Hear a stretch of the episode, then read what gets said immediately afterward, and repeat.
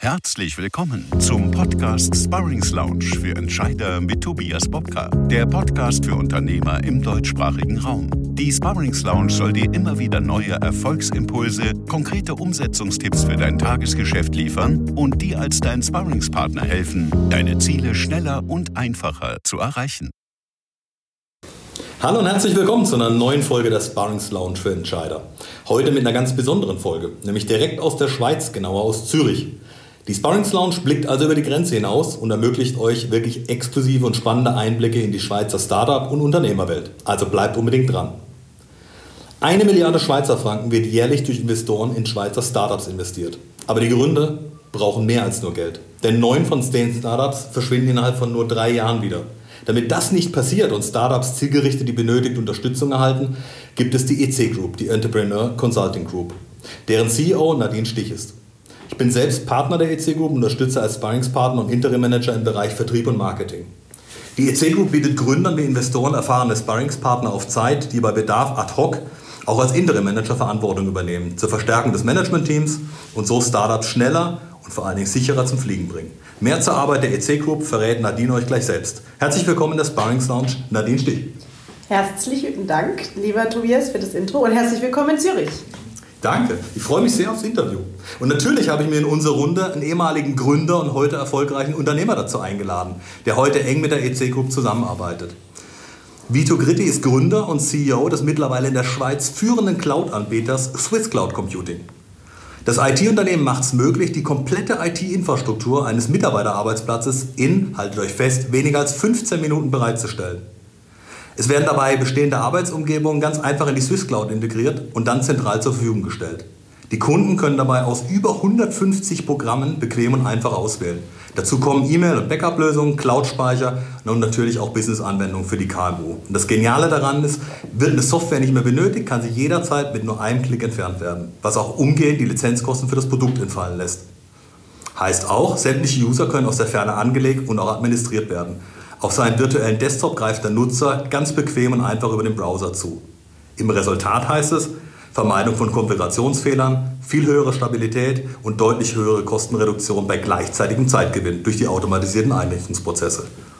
Das wertschätzen inzwischen mehr als 5000 Kunden und jeden Monat, und das ist das Spannende, kommen 100 bis 150 neue Kunden dazu. Und genau diesen Unternehmer habe ich heute mit in die Sparrings Lounge geholt. Herzlich willkommen in der Sparrings Lounge, Vito Critti. Guten Tag, Tobias. Herzlich willkommen äh, hier in der Schweiz. Hat mich sehr gefreut. Vielen Dank für die Einladung. Ich freue mich sehr darauf, dass wir heute über das Thema Startups in der Schweiz, aber auch ähm, vor allen Dingen deine unternehmerischen Herausforderungen, weil du ja wirklich den Weg von Anfang bis heute zum erfolgreichen Unternehmer gemeistert hast. Umso interessanter für unsere Zuhörer natürlich auch ein bisschen mehr darüber zu erfahren. Fangen wir doch gleich mit dir an, Vito. Wann hat das eigene Unternehmerherz bei dir eigentlich so richtig angefangen zu schlagen? Warum hast du auch die Schweiz als, als Gründungsort ausgewählt? Wie kann man sich das erklären? Ja, es ist eigentlich so, ich habe meine erste Unternehmung vor äh, jetzt mittlerweile 20 Jahren gegründet. Und der Grund, warum dass ich Unternehmer wurde, war äh, ganz speziell. Ich suchte einen, einen Job, eine Arbeit und wollte die, Karriere, die Karriereleiter emporsteigen. Das wurde mir aber immer wieder verwehrt mit der Begründung, ich sei zu jung. Mhm. Also habe ich irgendwann entschieden, ich gründe meine eigene Unternehmung. Und die Schweiz natürlich so, ich bin hier äh, geboren und aufgewachsen und das war für mich eigentlich die logische Folge, dass ich hier ähm, meine erste Firma äh, gründen wollte. Mhm. Ich, ich, finde, dass die Schweiz äh, gute bis sehr gute Rahmenbedingungen für die eigene Firma bietet. Die Prozesse für eine Unternehmensgründung sind klar dargelegt und haben natürlich wie viele andere auch Vor- und Nachteile. Aber ich schätze die gewisse Flexibilität, die man bei Firmengründungen bei den Institutionen hat. Klar kann immer alles auch besser sein, jammern geht immer. Und ähm, ich denke aber, dass ich im Großen und Ganzen ganz zufrieden bin mit den Rahmenbedingungen und glücklich bin, eigentlich äh, die Company hier in der Schweiz äh, gegründet zu haben. Ist es auch die internationale Ausrichtung, die dich getrieben hat in der Schweiz, weil es vielleicht noch internationaler als Deutschland oder auch andere Länder teilweise ist? Du sagst, es versammelt sich im Prinzip alles in der Schweiz? Ja, manchmal sagt man ja, in der neutralen Schweiz ist vielleicht alles äh, ein bisschen einfacher. Wie neutral die Schweiz ist, weiß man ja mittlerweile nicht. Und deshalb ist so ein bisschen der Punkt, ja, es ist äh, so, in, ich meine, es ist sehr zentral.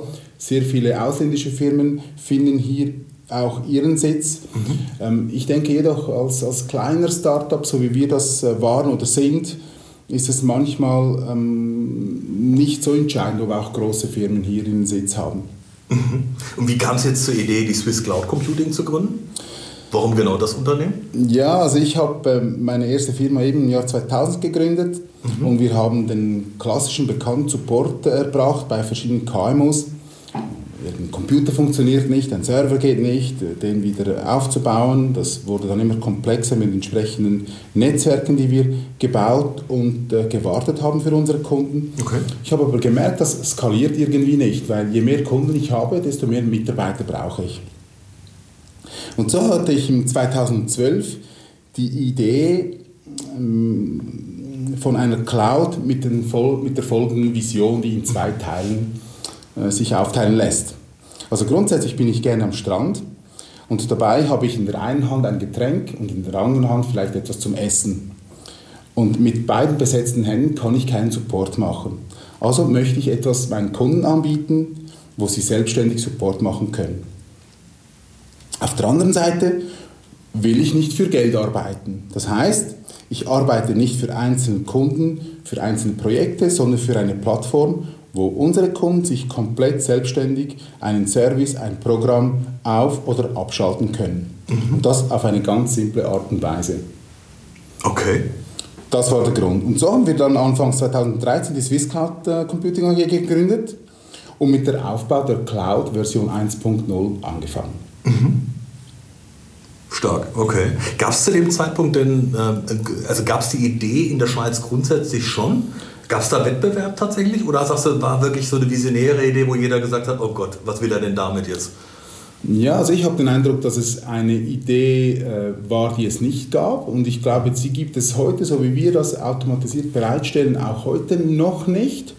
Und das ist grundsätzlich auch gut so. Natürlich gibt es viele Cloud-Anbieter, wobei Cloud nicht einfach Cloud ist, da gibt es ganz viele verschiedene Bereiche. Mhm. Und ich glaube, dass wir mit der Automatisierung ähm, dieser Cloud-Lösung wirklich eine Cloud anbieten können für Endkunden bzw. für Partner jetzt in unserem Bereich, die ihren Endkunden eine einfache, schnelle Bereitstellung von äh, Cloud-Diensten äh, ermöglichen kann. Jetzt kann ich mir vorstellen, dass ihr am Anfang, also alles, was so um die IT sich dreht, das werden die meisten Unternehmer und Zuhörer jetzt nachvollziehen können. Äh, am Anfang brauchst du immer ein bisschen Geld. Ähm, ich nehme an, das wird bei euch wahrscheinlich auch nicht anders gewesen sein, dass wir dir keiner Server hingestellt haben und gesagt haben, mach mal und wenn es was wird, dann gibst du mir was zurück, sondern wahrscheinlich wirst du auch Geld einsammeln müssen. Wie hast denn du das am Anfang? Ähm, ich meine, das sind ja keine zehn Leute um einen rum am Anfang, die sagen, hier klar, hast du Geld. Ähm, wie, wie stellst du das auf? Wie hast du selber den ersten Schritt gemacht, um das Geld zu bekommen? Ganz genau. Also der allererste Schritt ist der privates Geld. Also man nimmt sein eigenes Geld, mhm. gründet die Firma und dann beginnt man zu bauen. Mhm. Und äh, bei Cloud Computing ist es ein bisschen vergleichbar wie mit einem Garreisebusiness. Mhm. Also wenn man ein Garreisebusiness äh, eröffnet oder äh, baut, dann braucht man zuerst mal einen Car. Mhm. Der kostet vielleicht ein paar hunderttausend Schweizer Franken oder Euro. Dann braucht man sicher ein paar Chauffeure, man braucht vielleicht auch noch Lizenzen, um vielleicht über die Grenze fahren zu können. Ähm, und dann hat man aber noch keinen einzigen Kunden, der irgendwas bezahlt. Und ähnlich ist es auch in der Cloud. Also man baut ähm, diese ganze Cloud für ganz viele Kunden mhm. und das ist sehr kostenintensiv und da hat man noch keinen Return. Also das ist tatsächlich, war das ein, ein Thema für uns und wir haben dann im 2014 ähm, als eine der ersten Firmen überhaupt haben wir eine Art Crowdfunding aufgestellt, also mhm. aufgebaut. Also wir haben über die Crowd haben wir ähm, Geld gesammelt. Mhm. Das ist vergleichbar wie ein kleiner IPO, also wie ein kleiner Börsengang, weil mhm. da muss man auch ein Prospekt äh, ähm, ausarbeiten, man muss auch viel Administratives machen. Das ist natürlich nicht ganz komplex, ganz so komplex wie ein Börsengang, aber doch sind sehr viele administrative Sachen so mhm. zu bauen, dass man das dann auch öffentlich die Aktien verkaufen kann. Mhm. Wir konnten dann äh, im 2014 eine Viertelmillion raisen, wie man dem so schön sagt, und waren damals äh, für dieses Jahr Top 2 oder Top 3 von der Menge Geld, die wir damals so äh, bekommen haben. Ja, und das war natürlich äh, hochspannend, weil wir hatten dann wieder ein bisschen Geld, wo wir äh, ausgeben durften. Und das haben wir dann auch so gemacht und äh, so ging es dann eigentlich weiter. Und wir haben dann eine nächste Finanzierungsrunde gestartet, zwei Jahre später, weil das Geld war wieder aufgebraucht. Und ähm, wir haben dann gesagt, ja gut, wir haben einen Businessplan gemacht und haben geschaut, wie viel Geld brauchen wir jetzt für die Zukunft. Und haben gesagt, ja, wir brauchen eigentlich eine Million. Mhm.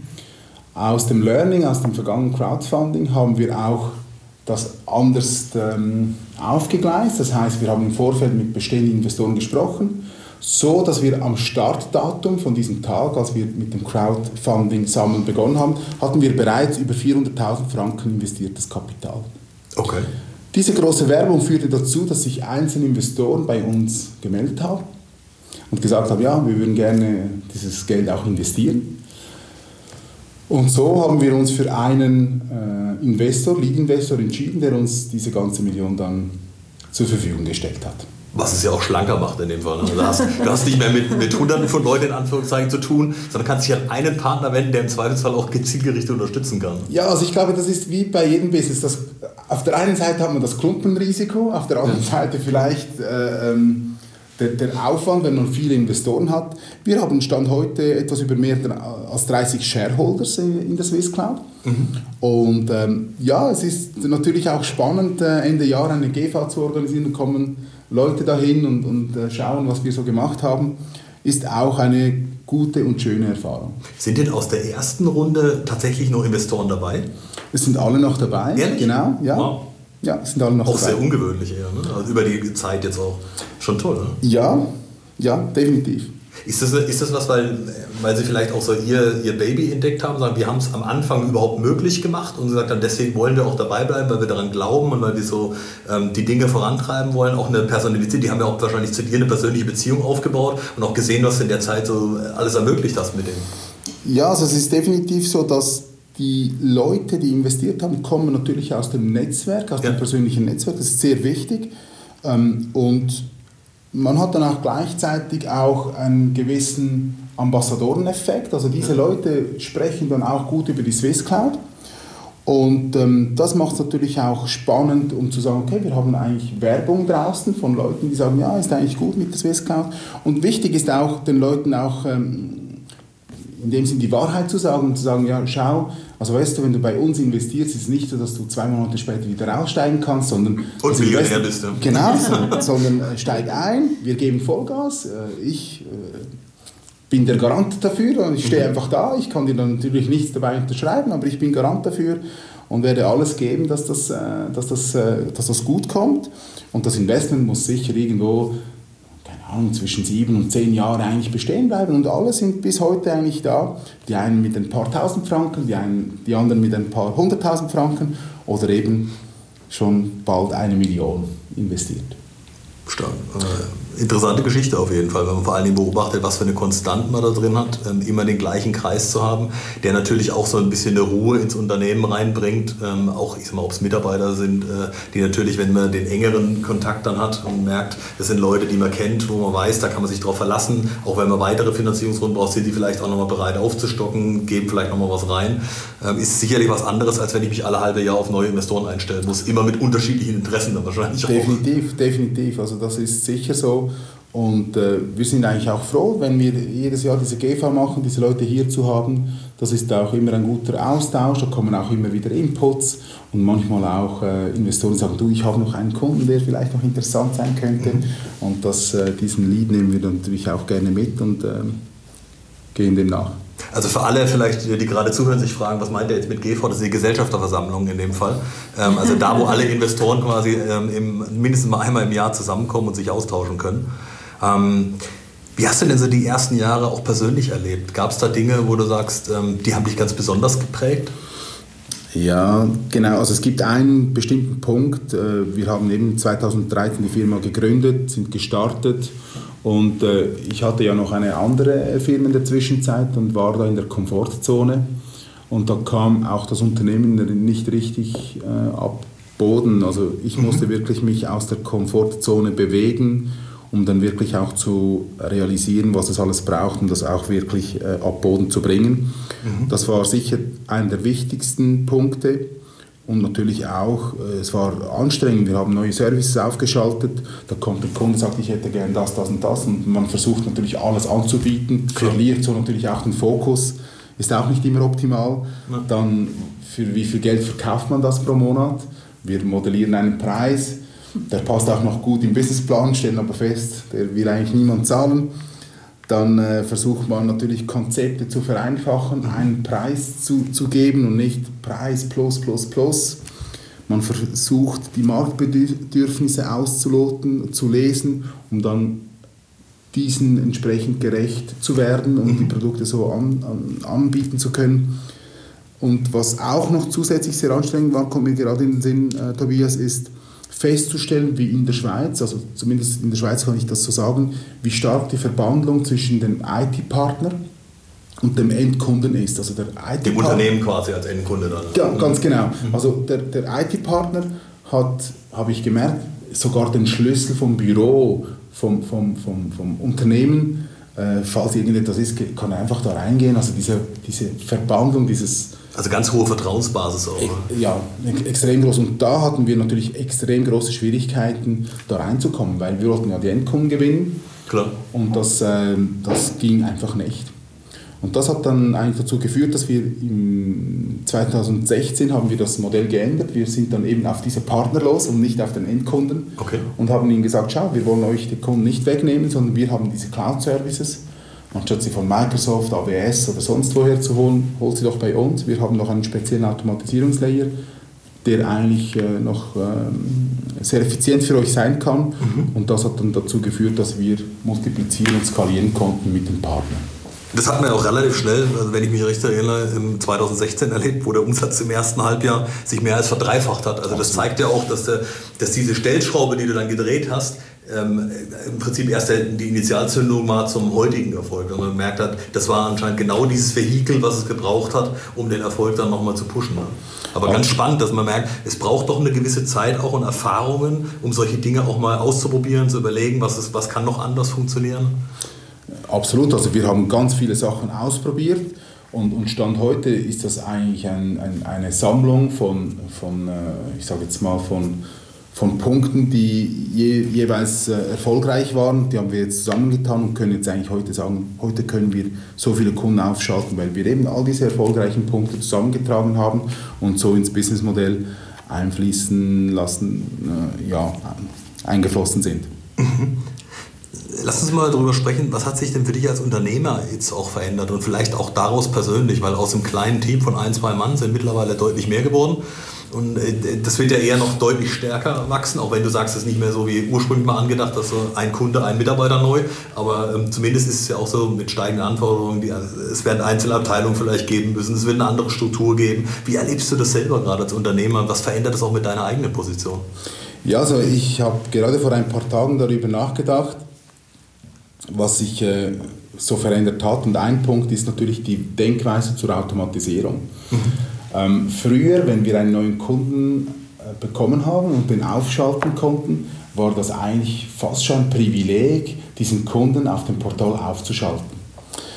Und das hat eigentlich nichts mit Automatisierung zu tun, mhm. sondern die Denkweise muss eigentlich die sein, der Kunde, der Partner muss alles so viel wie möglich selber machen können, weil er auch diese Flexibilität haben will, weil er kann nicht von 8 bis 12 das machen, sondern vielleicht muss er es äh, um sieben am Abend machen oder der Kunde ruft am Wochenende an, ich brauche noch was, dann muss er befähigt sein, das jederzeit machen zu können. Also diese Denkweise ist, ist entscheidend, dass man immer in Automatisierung denkt und in diesem Fall auch mit größeren Zahlen, also dass man, wenn man einen Service baut, dass man nicht sagt, ich baue den Service für einen oder zehn Kunden auf, sondern wenn ich einen Service aufbaue, baue ich ihn auf für 1000 Kunden. Und dann kommt automatisch dieser Automatisierungsgedanke mit, der dann eigentlich ähm, dazu führt, dass ein Service automatisch durch den Kunden aufgeschaltet werden kann.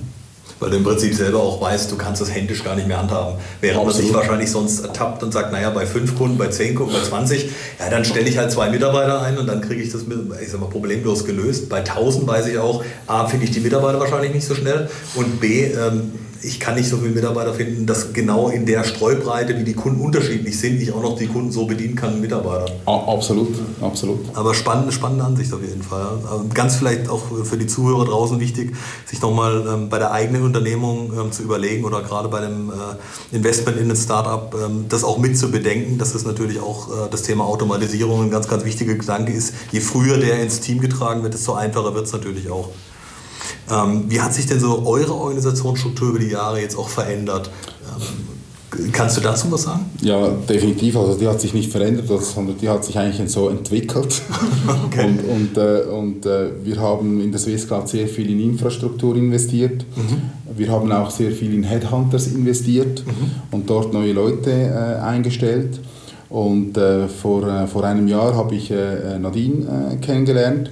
Mhm Sie hat äh, mir äh, eben erklärt, was sie so macht. Am Anfang habe ich das nicht so verstanden oder gedacht, ja, das braucht eigentlich kein Mensch. Oder? Diese Teamentwicklung, diese Teambildung, das ist vielleicht etwas für Firmen wie äh, die Credit Suisse oder die UBS oder, oder die Deutsche Bank vielleicht in Deutschland, aber wir, Swisscard, wir brauchen das nicht.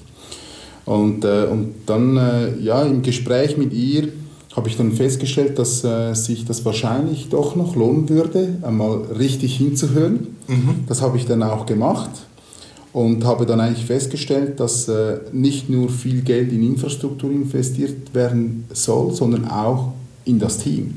Und ich dachte früher, ich investiere in das Team, indem ich einen Bonus zahle oder indem ich sie zum Essen einlade.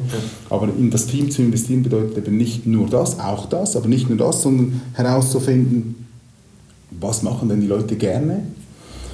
Was denken sie, was mache ich falsch? Was denken sie, was machen sie falsch? Und das alles zusammenzutragen und ja, wie denn das funktioniert, das kann vielleicht dann Nadine selber dann erzählen. Mhm. Das hat dann dazu geführt, dass wir wirklich ein, eine neue Kultur aufbauen konnten. Mhm. Und ähm, ja, bereits heute merke ich den Unterschied. Also heute Mittag hatte ich ein Meeting mit einem Mitarbeiter und eigentlich hat er viel mehr zu tun und trotzdem fühlt er sich weniger belastet, weil die Arbeit ihm jetzt auch viel mehr Spaß macht. Ich merke, ich kann ihm auch viel mehr delegieren. Also er hat eigentlich viel mehr zu tun und fühlt sich entspannter. Also, äh, um das nochmals kurz zusammenzufassen, am Anfang haben wir nichts getan für das Team. Mhm. Hat sich eigentlich, also ich war einfach der Chef und dann haben die einfach... Jeder arbeitet ab. Genau, jeder arbeitet ab und etc. Oder?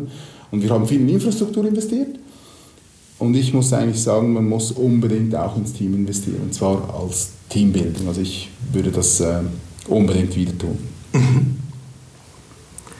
Was für Herausforderungen stellt ihr euch denn heute? Also wenn, wenn du so vergleichst, was sind so die Herausforderungen der nächsten vielleicht ein, eineinhalb, zwei Jahre, wo du sagst, das sind die großen Big Pictures, auf die es jetzt ankommt, da wollen wir als Team hin? Ja, also wir wollen unbedingt ähm, eine enge Zusammenarbeit haben hier im Team weil bei uns ist es eigentlich so, wir, wir haben einfach ein Boot, also es gibt nicht, also und jeder ist in diesem Boot drin, also jeder, jeder der mitmacht, führt dazu, dass es weitergeht und jeder, der stoppt, führt dazu, dass alle gestoppt werden. Also deshalb ist wichtig, dass wir als Team zusammen vorwärts machen und nicht einfach als Einzelkämpfer da versuchen, irgendwas zu bewegen, weil alleine hätten wir, haben wir keine Chance, das zu tun.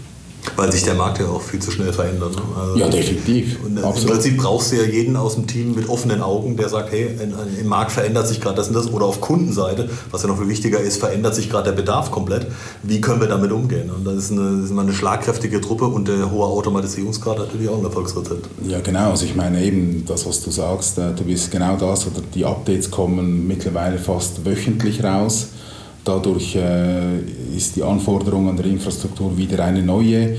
Ähm, die Mitarbeiter muss man schulen, die muss, müssen nochmals an einer Zertifizierung äh, teilnehmen und und und. Also das muss man schon wirklich, wie man so schön sagt, ständig online sein, damit man da nicht irgendwie den Zug verpasst. Hast du denn unseren Zuhörern so ein paar Tipps an die Hand, ähm, wie man als ähm, Gründer in der Schweiz erfolgreich startet? Also gibt es so ein paar Dinge, du hast jetzt einige schon erzählt, aber gibt es so ein paar Dinge, die du rausheben würdest, wo du sagst, die würdest du auf jeden Fall als Tipp nochmal mit an die Hand geben? Ja, also ich, glaube, es ist wichtig, dass man sich überlegt, welche Gesellschaftsform will man äh, mhm. gründen. Und da denke ich, sollte man, sollte man sich auch beraten lassen äh, mit den Vor- und Nachteilen. Also man kann ja eine verschiedene Einzelfirma, Kommanditgesellschaften, äh, GmbH und AGs, die, die ich kenne. Und je nachdem ist die eine Form spannend und die andere Form vielleicht weniger, je nach Vorhaben, das man hat. Mhm. Und was ich unbedingt empfehlen würde, ist einen Businessplan zu erstellen. Und das habe ich äh, damals nicht gemacht und habe dann gemerkt, dass wir dann äh, die Crowdfunding-Aktion ähm, gestartet haben, dass das extrem wichtig ist. Und das gibt, es ist eigentlich wie ein Captain mit dem Flugzeug, wenn man klare Sicht hat und sieht, wohin man fliegt oder wohin man fliegen will, mhm. hilft das, äh, hilft das äh, ungemein. Da ich denke. Mhm. Ja. Und das letzte vielleicht, äh, denke ich, wichtigster Punkt ist sich connecten.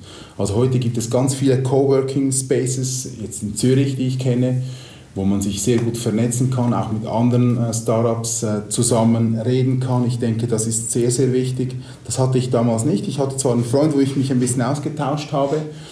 Ähm, der war damals arbeitslos und ich konnte ein bisschen mit ihm reden. Das war eigentlich total gut.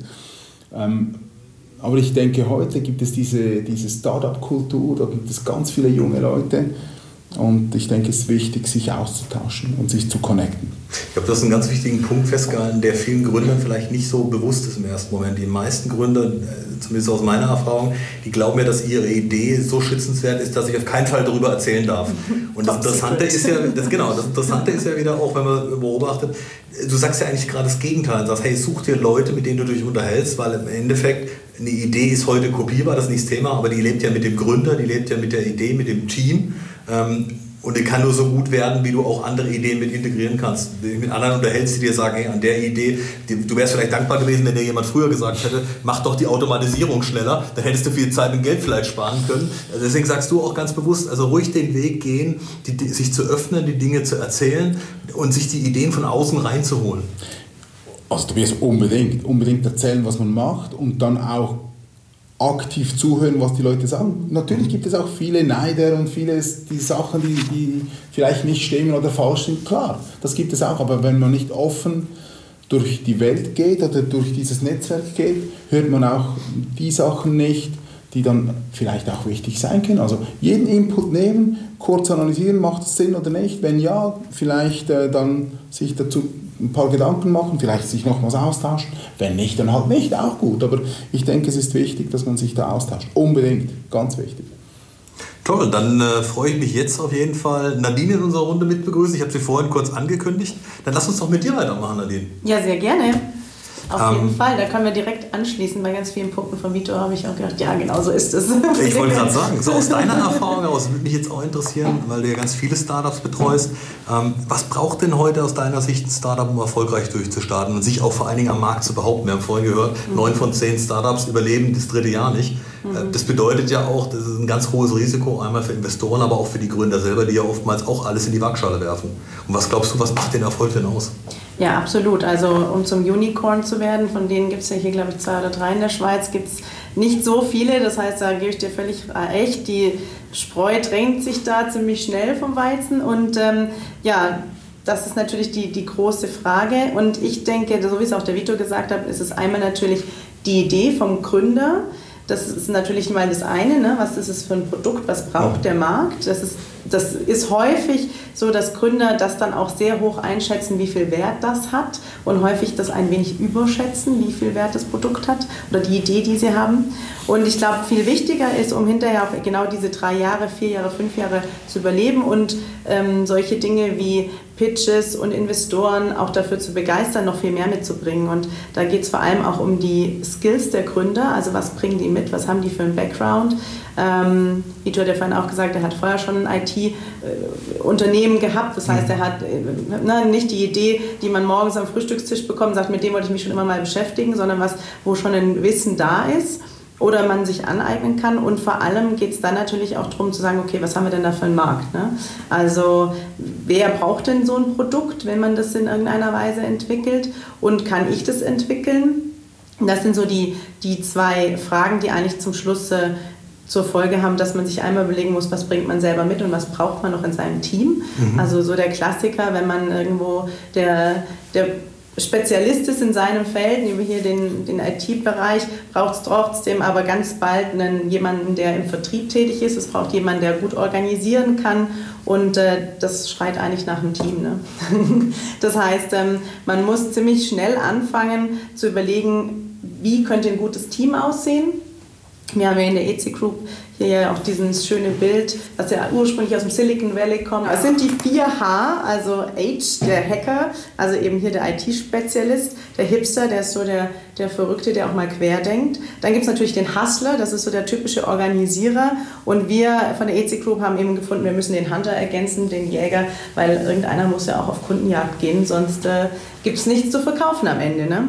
Und äh, ja, genau, ich glaube, das sind die, die vier Punkte, unbedingt ein Team zusammenzustellen stellen, zu wissen, wo der Markt ist und ähm, das Produkt nicht zu hoch zu bewerten. Das ist sicherlich was, was Gründer am Anfang bedenken sollten und mitbringen sollten. Ja, du hast einen ganz wichtigen Punkt genannt, vor allem auch das Thema Kundenbedürfnisse.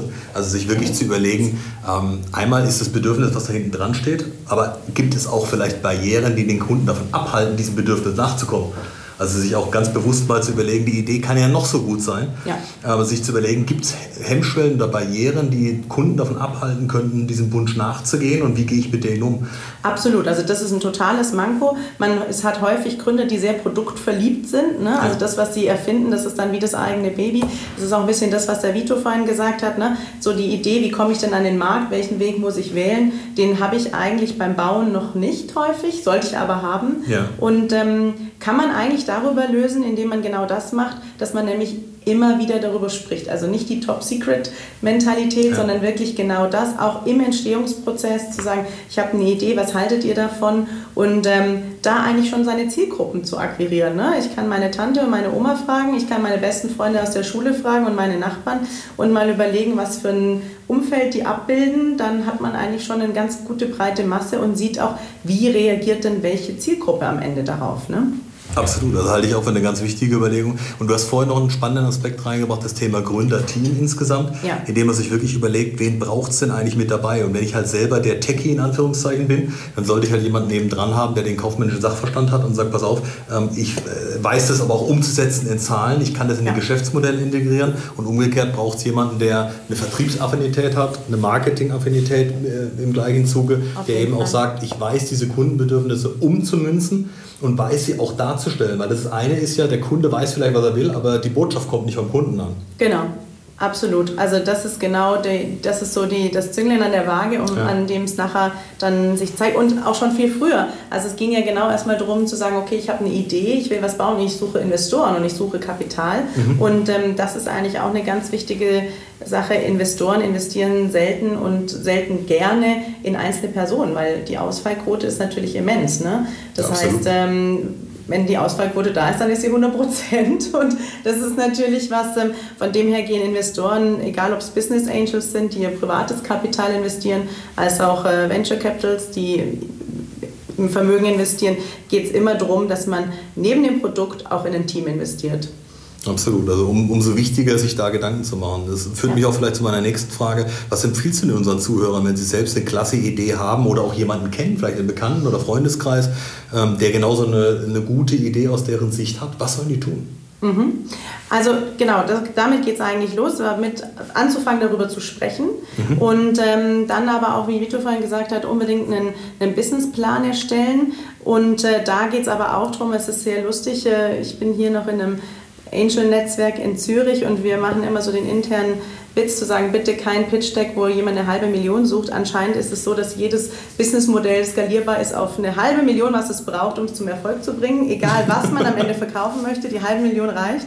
Ähm, also da geht es eben nicht darum, irgendwelche Fantasiezahlen zu nehmen und dann zu sagen, ja, ja, und dann haben wir so und so viele Kunden, sondern wirklich realistisch zu rechnen und möglichst viel reale Werte auch drin zu haben. Ne?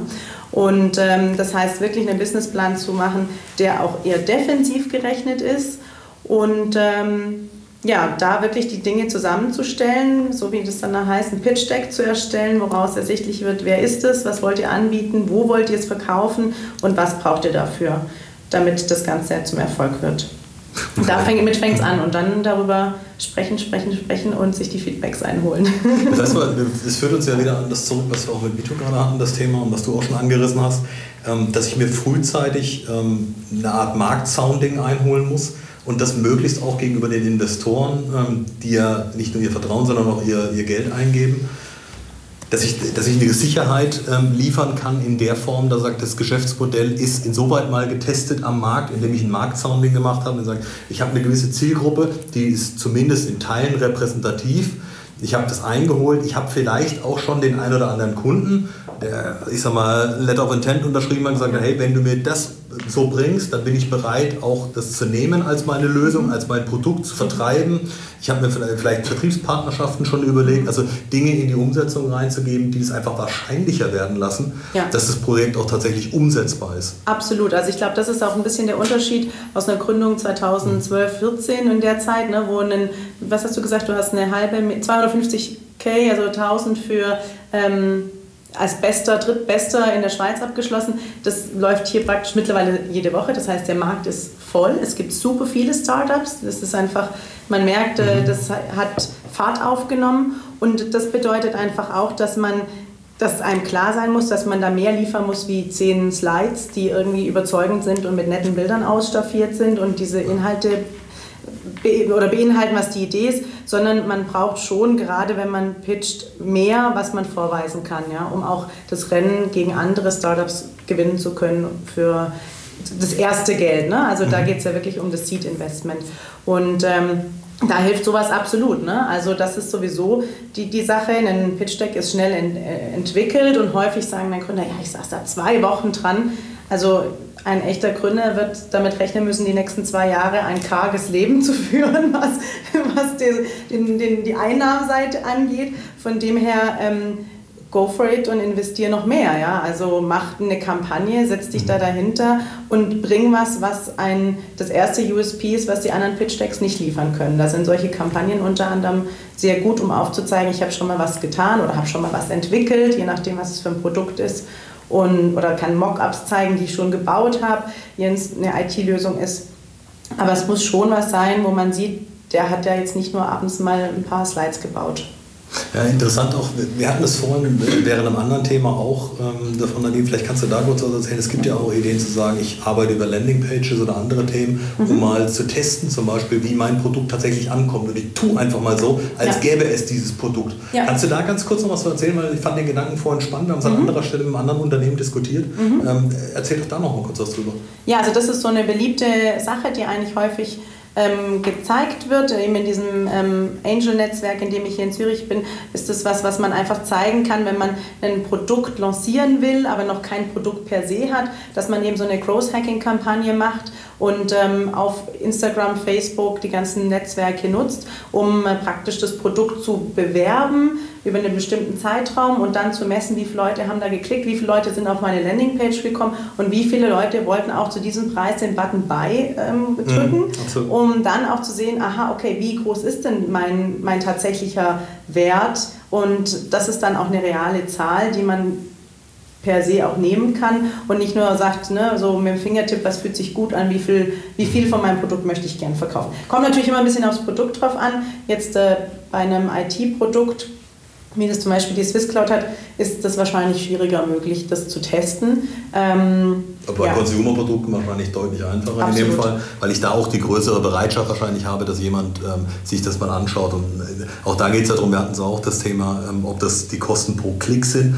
die ich dann auch hochskalieren kann, weil ja. ich dann ein Gefühl dafür bekomme in meinem Geschäftsmodell. Was bedeutet das denn tatsächlich für mich? Wie viel Marketingbudget ist denn realistisch, Absolut. das ich einsetzen muss, ja. um in etwa das, was ich an Kunden haben will, zu erzeugen? Genau und dafür ein Gefühl Oder zu kriegen. Und es gibt dem Investor sicherlich auch ein besseres Gefühl. Absolut. Oder auch um vom Produkt leben zu können. Ne? Weil das Absolut. ist dann schön zu sehen, wie teuer das Produkt ist, aber wenn man dann alle Kosten runterrechnet, dann kommt man dann nicht bei einer schwarzen Null raus, auch nicht, wenn man die Verkaufszahlen noch umtreibt, dann ist es sicherlich nichts, was ein Investor interessant findet, weil das ist natürlich das Erste, was er schaut, ist das Produkt skalierbar, kann man damit irgendwann ein rentables Geschäftsmodell entwickeln und natürlich am besten skalieren. Genau. Und im besten Fall noch mit Services äh, anfüttern, äh, damit ich es unabhängiger vom eigenen Produkt mache, weil ja. die meisten Produkte ja über einen gewissen Zeitzyklus zumindest im Preiskampf unterbrochen sind in irgendeiner Art, ob, ja. ob es Wettbewerbsprodukte sind oder einfach äh, Dinge sich verändern an den Eigenschaften, die den Preis ähm, äh, nicht unbedingt nur nach unten, aber zumindest äh, in, in, gewisser Weise beeinflussen. Deswegen glaube ich auch das Thema Services ein ganz, ganz spannendes Thema, sich zu Absolut. überlegen, wie kann also, ich Produkte mit ja. Services, ähm, ja. wir kennen das Beispiel aus dem Consumer Electronic Bereich, ob das Garantieverlängerungen sind oder andere Themen sind oder Serviceverträge. am Ende Geld verdienen kannst. Ne? Also das ist und unabhängig davon und über eine Laufzeit, die vielleicht sogar über die normale Produktlebenszeit hinausläuft. Dinge, die im Prinzip ähm, am Rande mitlaufen. Was mich interessieren würde, ähm, jetzt bist du ja selber in der Schweiz auch ansässig, ähm, sagst du auch aus Überzeugung, dass die Schweiz schon der richtige Standort ist und auch besonders empfehlenswert ist, um als Startup vielleicht auch aus Deutschland heraus in die Schweiz zu gehen? Mhm. Ja, also das, das wurde mir natürlich häufig äh, als Frage gestellt, warum nicht Berlin? Ne? Wenn man aus Deutschland kommt, ist doch Berlin das Mekka ja, der Startups. Ähm, ich finde, die Schweiz hat trotzdem, die hat mehrere Vorteile. Es ist wie ein Mikromarkt, also es ist einfach erstens drei Sprachen verfügbar. Mhm. Ne? Es ist Deutschland, äh, der deutschsprachige Raum, es ist der italienischsprachige Raum und der französischsprachige Raum. Gleichzeitig hat man hier in Zürich natürlich durch die Steuerbegünstigung viele ansässige Firmen die, und auch Privatpersonen, die gewillt sind zu investieren und alle auf einem kleinen Kreis zusammen. In Deutschland sind die weiter verstreut. Das heißt, auf den ganzen Events hier ist es wie wirklich ein, ja, man sieht sich immer wieder, man kommt schneller in die Szene rein. Und ähm, es ist auch ein super Markt für Testings. Ne? Also gerade wenn es um Produkte geht, hat man einfach, wenn man an den deutschen Markt denkt, wie viel man da bereithalten muss, ist natürlich der Schweizer Markt ein viel kleinerer. Man kann sich viel besser ausprobieren und ähm, das sehe ich definitiv als Vorteil. Was ein, vielleicht ein Nachteil ist, ist sicherlich, dass die Startup Kultur noch nicht so etabliert ist. Das kommt aber jetzt. Das heißt, das merkt man auch von dem, was Savito erzählt hat. Ne? Vor ein paar Jahren sah das hier noch ganz anders aus. Da gab es einen Pitch-Event und alle waren überrascht, was das ist und wie das funktioniert. Mhm. Und heute gibt es das hier mittlerweile auch täglich, wöchentlich kann man mehrere Events besuchen. Das heißt, das nimmt hier an Fahrt auf und das ist natürlich auch ein super Potenzial. Das war auch das, äh, was ich gesehen habe, um in die Schweiz zu gehen. Ja, absolut. Ich glaube, du hast vorhin noch einen wichtigen Punkt genannt, den sollten wir vielleicht nochmal aufgreifen, ähm, damit auch nicht der falsche Eindruck aufkommt. Nur weil viel Geld da ist, heißt das nicht, dass in jeder Schwachsinn investiert wird. Nein. Sondern ganz im Gegenteil, ja. Ähm, die Bereitschaft ist sicherlich ähm, vielleicht auch höher als in Deutschland, weil das äh, sehr gebündelt ist aufgrund der regionalen Größe. Mhm. Die Schweiz ist nun mal nicht ganz so groß wie Deutschland. Mhm. Äh, also man hat es auch von den Wegen her etwas einfacher. Man ist halt innerhalb von drei Stunden so gut wie überall. Genau, und man kann auch jeden äh, Startup mal besuchen und genau. jeden Investor Investor sehen. Absolut. Das absolut, aber auf gar keinen Fall. Also ich meine natürlich Investoren, die hier investieren, die kommen entweder von der Bankenseite oder sind Business Angels, die häufig auch irgendeinen unternehmerischen Background haben, die dann auch sehr genau wissen, was sie wollen und mhm. sehen wollen. Und ähm, und das ist auch richtig so. Ne? Also ich meine, wir hatten es auch davon, äh, vor 20 Jahren hat auch keiner ein Unternehmen gegründet und nur weil er eine Idee hatte, hat er eine halbe Million von der Bank bekommen. Also das macht eigentlich keinen Sinn. Ne? Das heißt, die Startup-Kultur hat natürlich einen anderen Hintergrund, aber trotzdem muss da ja, also muss da definitiv auch was stehen und da muss auch was bei rauskommen. Und das ist auch, glaube ich, äh, das ist, das ist nicht nur, glaube ich, sondern das ist auch der Ansatz der EC Group, dass es eigentlich verrückt ist, wenn man überlegt, wie du im Intro gesagt hast, eine Milliarde Schweizer Franken wird jährlich investiert in die Schweiz, in Startups und neun von zehn sind nach drei Jahren wieder weg. Also da kann ich eigentlich viele gute Dinge mit dem Geld anfangen. Und ähm, von dem her, glaube ich, ist da auch dieses Umdenken, was muss ein Startup alles mitbringen. Und es reichen eben nicht nur die paar Slides aus, das merkt man definitiv, dass sich das verändert. Und das ist auch richtig so in meinen Augen. Was vielleicht noch ganz interessant ist, ähm Du bietest unter anderem ja hier auch äh, für Startups einen 360-Grad-Check an, mhm. der eben genau diese verschiedenen Dimensionen von Organisationskultur über ähm, wie, was, wie muss ich mein Unternehmen insgesamt aufbauen, was für Sales-Qualitäten brauche ich dazu, wie ist mein Gründerteam aufgestellt und und und. Kannst Absolut. du da ein bisschen was zu erzählen? Weil das, glaube ich, ein sehr, sehr einfacher Einstieg ist, ein Gefühl dafür zu kriegen, wie gut ausgereift ist meine Geschäftsidee denn tatsächlich ja. ähm, und auch gegenüber Investoren vielleicht äh, zu argumentieren und zu sagen, mhm. hey, guck mal her, ich habe die von Profis schon analysieren lassen mhm. und die geben geben mir den Stempel und sagen, ja, meine Idee ist nachverfolgenswert. Ja. Ja, absolut, weil das ist natürlich was, das kommt klassisch aus der Produkt- oder aus der, aus der Analyse, was will das Startup bauen oder was ist die Idee, was auf den Markt kommen soll. Aber ähm, heute weiß man eigentlich, ähm, jedes gute Team kann fast jedes Produkt umsetzen, aber ein schlechtes Team kann nicht jedes, also ne, da, da hilft ja, auch ein gutes Produkt nicht. Ja.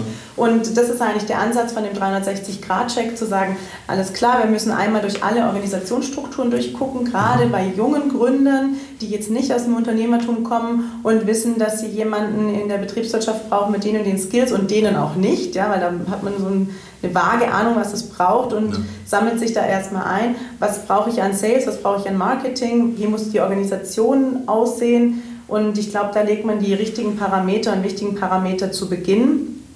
Und äh, besonders auch unter dem Aspekt Team, das ist immer schön mit Freunden zu gründen, die alle das gleiche Mindset haben. Das Problem ist nur, dass meistens die Teams, die erfolgreich sind, divers sind und nicht homogen. Mhm. Und das sind lauter so Dinge, die eigentlich dieser 360-Grad-Check in einem super simplen Online-Tool in einer 20 Minuten einem so als ersten Anhaltspunkt geben, um hinterher dann auch in einer Stunde nochmal gemeinsam ziemlich schnell so ein ja, so eine Standortbestimmung zu kriegen. Ne? Also gerade wenn es darum geht, mit wem möchte ich vielleicht zusammen gründen, wie kann ich den Pitch aufbereiten und dann geht er eigentlich von Team über Organisation bis hin zu ähm, dem Produkt durch und gibt eigentlich so einen ganz guten ja, Zwischenstand, wo man steht. Das ist sehr realistisch. Ja, absolut, absolut. Also, ähm, da ist auch ganz viel Erfahrung ähm, von allen Partnern auch mit eingeflossen, indem er eben ganz verschiedene Dimensionen auch beleuchtet und auch den Gründern eine ehrliche Meinung gibt und von dem, wie ist denn der Status quo, wie kann man das sehen und unabhängig, so dass man dann auch wirklich als Gründer ein gutes Gefühl hat, was kommt denn hinterher bei raus. Ja. Habe ich mein Setup, was ich brauche oder habe ich an gewissen Stellen, wo ich einfach noch nacharbeiten kann und muss, genau. dann weiß ich das aber auch. Ich kann ja. auch vor allen Dingen gegenüber Investoren selbstbewusster auftreten, weil ich eben genau weiß, wo Schwachstellen sind, bevor es mir ein Investor aufzeigt und deswegen vielleicht genau. nicht investiert. Nicht investiert, absolut, ja. Macht also den professionellen Round. Das ist im Prinzip ist der Gründer, der da ja dann 24 Stunden mit seiner Idee drin ist, äh, ja. geht es nicht anders wie jedem Mittelständler und jedem anderen Unternehmer, dass wenn du im Wald stehst, siehst die Bäume nicht mehr. Ne? Und ja, wenn total. du dann von außen mal wieder einen Blick bekommst, total. dann ähm, hilft es immens weiter, um zu sagen, ah, okay, so, so werde ich von außen wahrgenommen. Für die, die es jetzt gar nicht mehr erwarten können, äh, wo finden wir den Jack? Den finden wir auf der Website unter www.ec-group.ch. Da gibt es auch einen kleinen Gratis-Link, da kann man den mal ausprobieren und ähm, schauen, ob man den mag. Und äh, sonst ist er mit zwei, 20 Minuten ist er ja super schnell erledigt und äh, macht auf jeden Fall sehr viel Spaß auch im Team und meistens lernen die Teammitglieder, wenn es ein Team ist, was gründet, auch noch was übereinander und sagen, ach, wusste ich gar nicht, das kannst du auch. Das ist nämlich auch ein kleiner ja, äh, Potenzialentdecker. Ne? Genau. Absolut, klasse. Ja, dann äh, wollen wir Vito mal ganz kurz in die Runde wieder reinholen. Ähm, ich kann mich bei euch beiden wirklich nur bedanken ähm, für, ein ganz, ganz kurzweiliges, super spannendes Interview. Ähm, hat wirklich sehr viel Spaß gemacht. Danke, dass ihr beide Einblicke gegeben habt in die Welt, wie äh, kann ein Startup äh, aussehen, wie muss es aussehen, auch vom Team her. Du hast ganz viel erzählt zu dem Thema, wie deine eigene Geschichte angefangen hat, aber auch ganz viel, glaube ich, einblicken lassen, äh, was es so für Schwierigkeiten gibt, dass ein Startup eben nicht automatisch zündet, sondern ganz, ganz viele Hemmschwellen vielleicht erstmal überwinden muss, bevor dann der große Erfolg ähm, überhaupt eintreten kann. Ähm, ganz, ganz äh, herzlichen Dank. Wenn ich, wenn ich euch zwei noch ähm, kurz eine Sekunde entführen darf, wie sieht denn euer, nennen wir es mal, Big Picture aus ähm, Ende 2020? Habt ihr sowas für euch, wo ihr sagt, das ist so meine persönliche Vorstellung, ähm, was ihr euch wünscht für Ende, Ende des Jahres? Nehmen wir den Silvester, Silvesterabend von mir aus. Was wünscht ihr euch am Silvesterabend für euch so erreicht zu haben? Ja, du zuerst, Nadine, natürlich. Danke. Der Silvesterabend 2020, also auf der, auf der Ebene EC Group ähm, freue ich mich auf ein super spannendes Jahr mit ganz vielen Highlight-Veranstaltungen, ähm, unter anderem in Zürich, aber auch ähm, ein bisschen breiter gestreut, dass einfach ähm, ja noch mehr Investoren und Startups auch zusammenkommen können. Weil das, was wir machen, ist ja wirklich dann die Leute zusammenbringen und wenn die Investments da sind und ähm, die Investoren investiert haben und man sieht, okay, doch ein Startup braucht einfach noch Unterstützung, dass wir dann für die Investoren in die Startups gehen und sie mit supporten. Mhm. Und ähm, da sind wir ganz gut dabei und ähm, freuen uns natürlich, wenn wir, ein Exit wäre wahrscheinlich zu früh, weil ein Startup braucht immer mindestens zwei bis drei Jahre. Manche sind sehr schnell, aber mhm. Äh, bleiben wir auch hier realistisch. Ein Exit kann ich wahrscheinlich ein Silvester noch nicht feiern, aber dann vielleicht 2021. Von dem her sehe ich mich auf jeden Fall, ja? auf jeden Fall ähm, aus einem erfolgreichen und ähm, ja, wunderbar inspirierenden Jahr auch, mhm. ne, mit ganz vielen tollen Geschäftsideen und Businessideen und ganz vielen tollen Gründern und ähm, verantwortlichen Investoren. Und das ist einfach auch eine tolle, qualitativ hochwertige Arbeit, die dann wirklich auch Spaß bringt. Genau. Vito, jetzt bist du an der Reihe. genau, jetzt komme ich nicht mehr rum. Genau. Also es ist ja so, dass wir ja im Dezember äh, jeweils äh, unser Weihnachtsessen haben. Traditionell äh, essen wir Fondue in Zürich im, im, Niederdorf, mitten in der Stadt, in der Altstadt. Mhm. Und da stelle ich mir eigentlich vor, dass ich äh, unseren, unserem Team sagen kann, dass wir den zehntausendsten Kunden aufgeschaltet haben. Wow. Ähm, und ich freue mich auch, ihn auch und ich freue mich auch, Ihnen verkünden zu können, dass wir erfolgreich in Deutschland und in Österreich starten konnten, dass wir da die ersten Partner äh, hochfahren konnten ja. und die bereits die ersten Kunden mit unseren Dienstleistungen äh, bedienen können. Gleichzeitig freue ich mich Ihnen auch zu sagen, dass wir erste Server auch in Frankfurt hochgefahren haben und in Wien, damit die Latenzzeit auch besser ist für die deutschen und die österreichischen Kunden. Und das wäre so ein schönes, äh, ein schönes Bild, das ich mir so gerne vorstelle, dass das so sein kann. Also dann bin ich doch sehr gespannt. Wir werden es dann posten, wenn Vito dann tatsächlich ähm, den Silvesterabend verbringt oder am 30. Also wir hätten Und gerne dieses Bild. 999 genau, Sekunden genau. Wir werden dann den 10.000 noch besorgen. gut, gut. Von daher freuen wir uns auf dieses Bild. Wir halten es fest. Wir werden es auf jeden Fall, äh, wir werden Vito daran erinnern, äh, rechtzeitig am 30. dass er uns das Bild schickt. Absolut. Ja. Klasse. Dann sage ich ganz herzlichen Dank euch. Und äh, ja, dann äh, freue ich mich auf die weitere Zusammenarbeit. Ganz viel Spaß euch weiterhin hier in Zürich. Ähm, und äh, ja, euch da draußen, an, äh, an wo immer ihr auch gerade verweilt, ähm, wünsche ich einen schönen Nachmittag, schönen Abend, gute Restwoche in dem Fall. Und äh, ihr hört schon bald mehr von der Sparrings Lounge äh, Go Swiss, nämlich indem wir weitere Partner auch vorstellen und weitere Bereiche der EC Group. Ähm, seid gespannt, stay tuned und in dem Fall bis bald.